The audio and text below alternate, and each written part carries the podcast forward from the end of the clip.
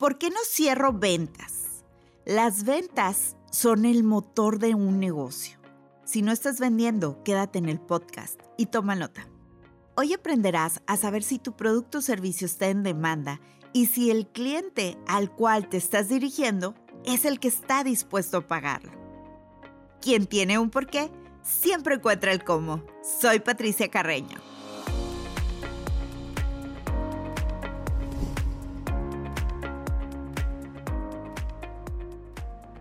Comencé mi primer negocio a los 20 años con el dinero que tenía ahorrado para comprar un teléfono celular. Esa decisión cambió mi destino. Hoy, con más de 20 años de experiencia y de haber fundado la Academia de Micropigmentación más grande en Latinoamérica, ayudo a artistas de la industria de la belleza a convertirse en verdaderas dueñas de negocio, aumentando sus ventas, creciendo su negocio sin drama. Visítanos en nuestra página web y aprovecha el material gratis que tenemos para ti. ricaempoderada ¿Te está costando vender? Uno de los grandes errores que cometemos los artistas es creer que somos muy buenos, que no necesitamos vender. Me acuerdo perfecto mis estilistas diciéndome, yo soy estilista, ¿eh? No vendedor.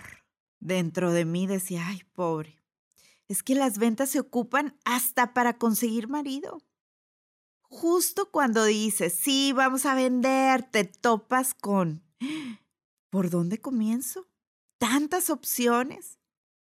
Te invito a que vayas a la primera temporada de mi podcast. Ahí estamos hablando de la imagen de tu negocio. Córrele si no la has visto. Si no estás enfocada en un mercado específico, hoy no tienes un negocio. Vivimos en el mercado de la especialización Concéntrate en resolver problemas específicos y estarás del otro lado. Lo primero que tienes que tener muy claro es el resultado que deseas. Es algo que siempre busco con mis clientes en las sesiones de coaching y me doy cuenta que el 90% tienen una idea de qué quieren, mas no saben cómo aterrizarlo. ¿Qué tienes que tener muy claro? ¿Cuánto quieres cobrar por tus servicios? Y si eres capaz de dar el resultado que la persona que los pague espera. En las ventas nunca se trata del precio. Me pasó con una amiga que me habla emocionadísima para decirme que por fin se había comprado una bolsa. Era su bolsa soñada. De hecho, vendió su camioneta para completarla estuvo en una lista de espera y pagó más de 50 mil dólares por ella. Para mí, una total locura, por no decir estupidez. Yo pensando en mi mente cómo podría invertirlos y ella pidiendo prestado para completarla.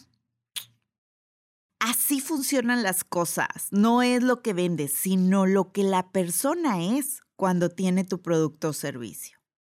Cuando nos enfocamos en el lujo, ya sea lujo medio o alto, tenemos que tener claro que los estándares de calidad son altos y que el segmento del mercado que los puede pagar es mucho más reducido.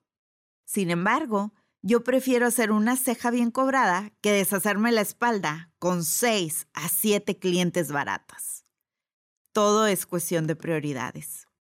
Si quieres ser parte de ese pequeño segmento de lujo, tienes que diseñar a tu cliente ideal. Las marcas de lujo han cambiado mucho últimamente. Han explorado las mieles de los mercados aspiracionales. Quien no puede comprarlas, pero harán hasta lo imposible por tenerlas. Ya sea que elijas cualquiera de los dos mercados, tienes que ser muy específico. ¿Quién es tu cliente ideal? ¿Cuántos años tiene? ¿Dónde vive? ¿Edad? Eran cosas que buscábamos en el pasado. Ahora todo se centra en sus intereses y lo más importante, mi producto o servicio realmente resuelve sus problemas? Tienes que tener muy claro qué problema vas a resolver y educar a tu cliente. Tener la solución a sus problemas no sirve de nada si no se los haces saber. Una vez que tienes ese cliente ideal muy completo, piensa como él, siente como él, decora como le gusta a él. Mi mercado son señoras de 45 años en adelante de clase alta, ultra conservadoras y que buscan rejuvenecer. Sus maridos tienen puestos importantes y la vida social es muy agitada para ellas. Una vez llegó a mi estudio una diciéndome que la habían recomendado con una chica muy buena, pero la colonia no le dio confianza. Y cuando llamó, escuchó música de banda en el fondo y decidió no correr el riesgo. A pesar de que la había visto varias, había visto a varias chicas en el gimnasio que les había quedado muy bien. Entonces una amiga le habló de mí y ella me trajo muchos clientes. ¿Qué te quiero decir con esto? Es muy importante que cuides todos los detalles. Sí, ese pequeño detalle, como la chica de recepción escuchando banda, nos pueden hacer perder clientes.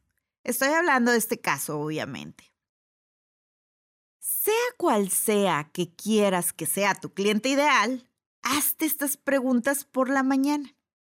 ¿Cómo puedo ayudarlo a que conozca la calidad de mi trabajo? ¿Qué problemas le resuelvo? ¿Cómo puedo disfrutar aún más hacer mi contenido?